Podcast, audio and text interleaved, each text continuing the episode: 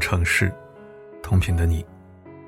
欢迎收听四零四声音面包，我是四零四。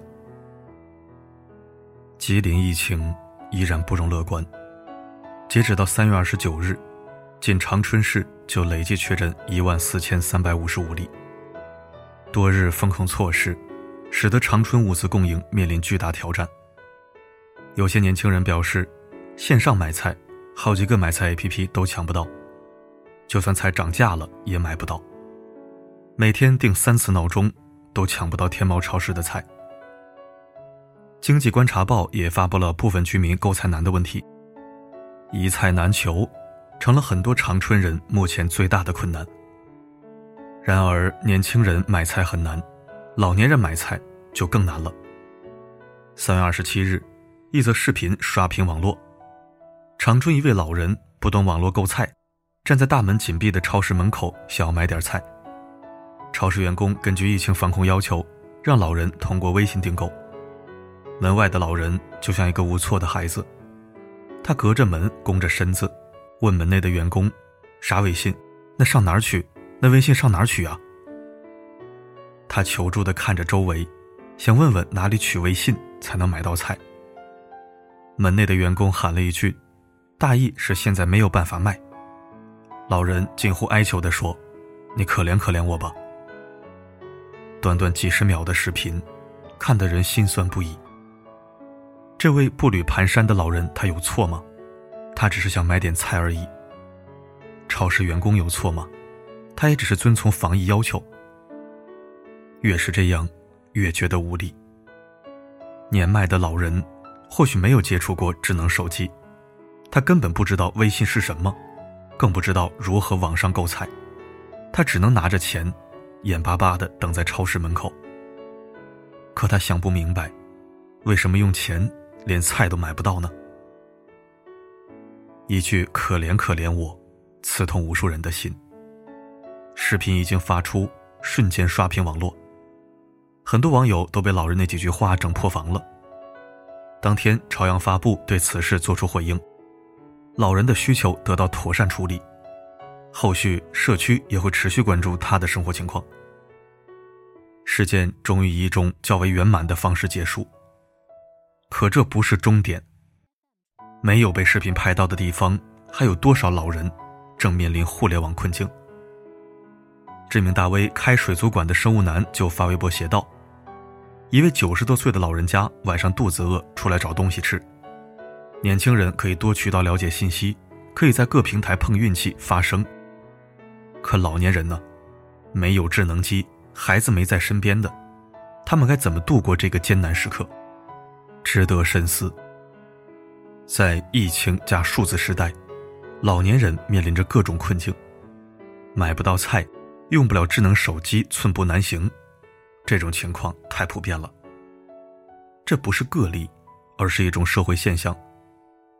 很多老人辛苦大半生，经历了无数的起伏，时代的洪流没有让他们倒下，可面对日新月异的事物，却一筹莫展。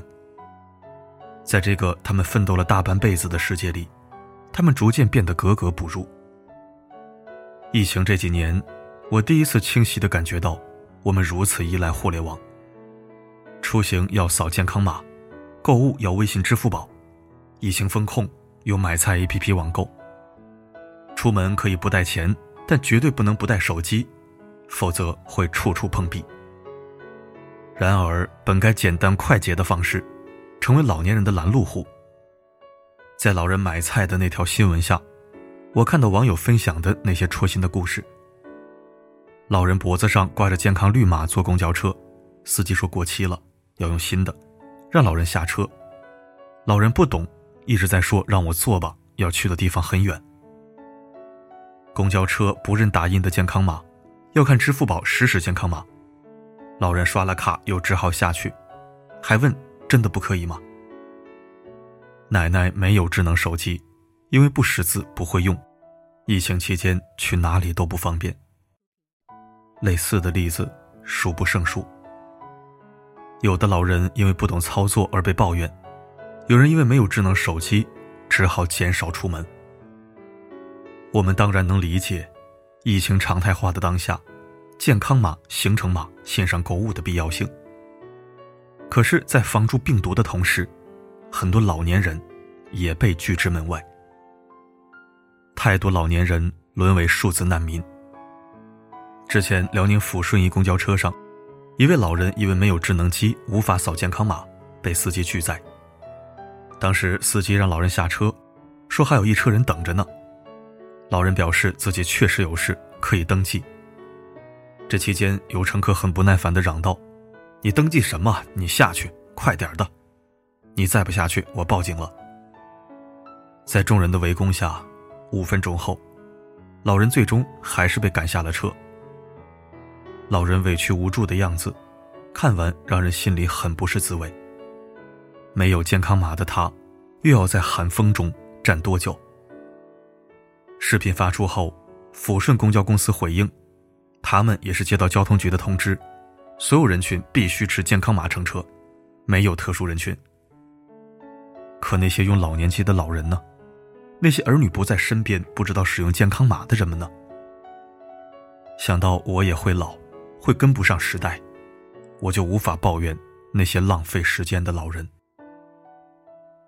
无独有偶，长沙某超市也曾因为老人无法出示健康码发生过争执。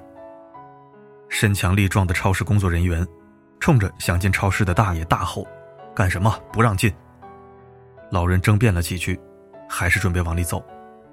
被工作人员一把拎起就往外扔，老人一个趔趄，差点摔倒在地。我能够理解防控病毒的重要性，却无法赞同对待老人用这种粗鲁的态度。正如一位网友所说：“我们不一定都有孩子，但一定有父母。”想到我的父母也可能会遇到这种情况，就觉得难受。什么时候？社会发展到连一个老人进超市的权利都没有了，那么多不会使用智能机、不会上网操作的老人，就该待在家里，直到他们的声音消失吗？这不是一个文明社会该有的现象。我们这个社会应该有让人跑起来的自由，也有让走得慢的人从容生活的自由。信息化的发展，对年轻人来说是如鱼得水。可对老年人来说，却在无形之中竖起了一道无形的屏障，让他们越走越难。他们就像被隔绝在文明之外，墙的那头是他们用毕生心血换来的全新世界，墙的这头是跟不上时代的发展而被迫留在后面的他们。我的父母因为一直在北京务工经商。适应互联网生活没有比我晚多少年，常规的操作和使用基本没压力，可以熟练的使用微信、网络购物、碎片娱乐。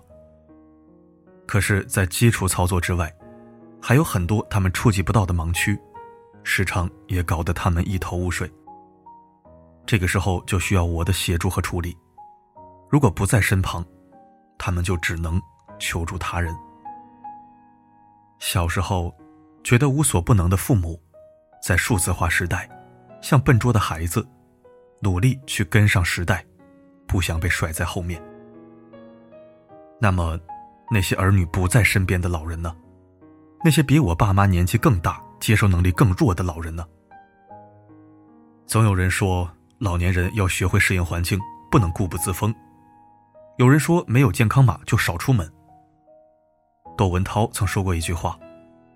有时候做道德批判的时候，我总觉得有点心虚，你知道吗？因为人的处境真的很不一样。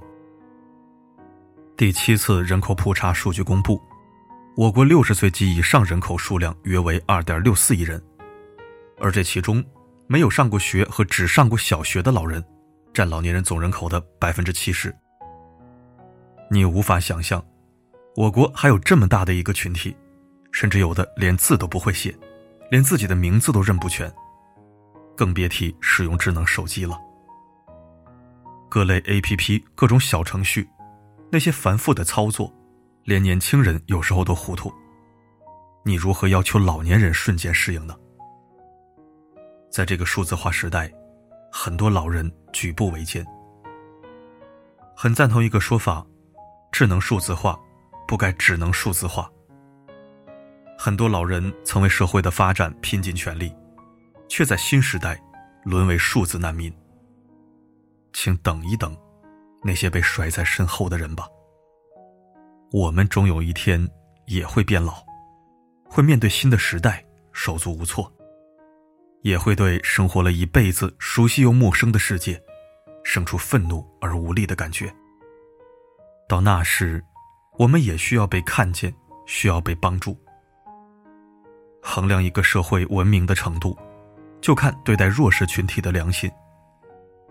所有群体都被照顾，所有年龄层面的人都得到妥善安排，这才是社会进步的表现。允许那些接受新鲜事物慢的人存在。善待那些掉队的人，因为他们的今天，也许就是我们的明天。让每个人都能有尊严的活着，这才是真正的文明，不是吗？转发出去，愿每个老人都不被时代抛弃，能被温柔以待。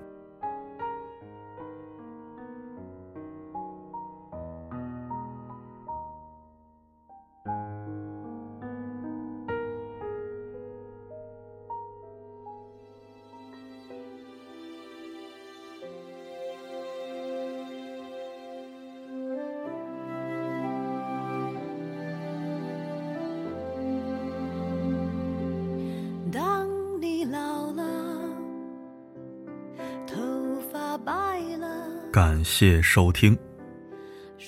谈到今天这个话题，我想起去年我亲身经历的一件事儿。大概是秋天，具体忘记了，只记得那个奶奶穿得很厚，当然也可能是她年老体弱，习惯性多穿。那是一个傍晚，天都黑了，我去网点取快递，在路边找车位的时候，就看到她一直在路边站着，好像在打车。等我取完快递出来，他还站在那招手，可是没有车停下来。或许是因为下班高峰期空车太少，也可能是因为他年龄太大，司机们都假装看不见。我多看了老人家几眼，他就慢慢的向我走来，说：“小伙子，你能不能送我到某小区？我打不到车，俺儿在家里头疼，俺儿媳妇去深圳帮俺孙子带娃去了，就他自己在家。”他得过脑梗，刚给我打电话了，我很担心他。俺孙子原来教过我用手机打车，俺给忘了。俺有现钱，俺给你钱，你送俺一趟行不？俺腿脚不好，走着去一个小时都到不了。说着掏出一百块钱来，我说您快把钱揣起来，起风了。老人家带着浓厚的乡音，应该不是当地人，满头白发。看着有七八十岁了，穿着厚厚的棉袄，行动非常不便。我说我不是拉活的，要不我帮你一起招呼出租车吧。其实我心里是想送他的，但是我承认，我也怕万一中途出点什么事儿，或者遇到碰瓷的，没办法，这个社会实在让人难以简单纯粹、满腔驰骋。等了两分钟，依然没车停下。我看老人家急得眉头紧锁，心一横，也顾不了那么多了。如果真是讹人的，我也认了。可万一不是呢？我也有爸妈，我也会老去。如果那个头疼的人是我，如果这个老人是我妈妈，没有人帮他，可怎么办呢？我说奶奶，我来送你吧，您别着急了。路上对话得知，老人已经八十出头了，儿子也快六十了。今天刚从他家回去，没想到突然身体不适。到了地方后，老人说啥要塞钱给我，我打岔挡过去了。因为疫情，外来车辆不能进入小区。我看到门卫认识老人，带他上楼了，我才安心。不过我还是在小区门口停留了十多分钟，想着万一有什么突发情况，我还能送一下。好在没一会儿，门卫回到岗亭了。我问过情况，确认老人的儿子没事儿，才放心骑车回家。今天想起这件事儿，是因为老人在车上和我聊天的时候说了一句话：“现在太发达了，我们这个年纪跟废物一样，关键时刻什么都不会用，咋个也学不会，这一着急啥都忘了。当时听着就挺心酸的，真心的希望每一个老人都不被时代抛弃，都能被这个浮躁的世界温柔以待。好了，今天的内容就到这里，我是四零四，不管发生什么，我一直。都在。你的美丽，假意或真心。只有一个人还爱你虔诚的灵魂，爱你苍老的脸上的皱纹。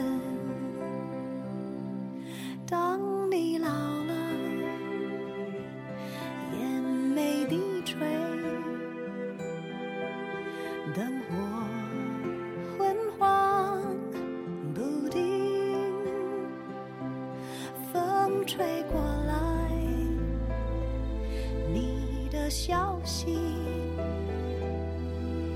这就是我心里的歌。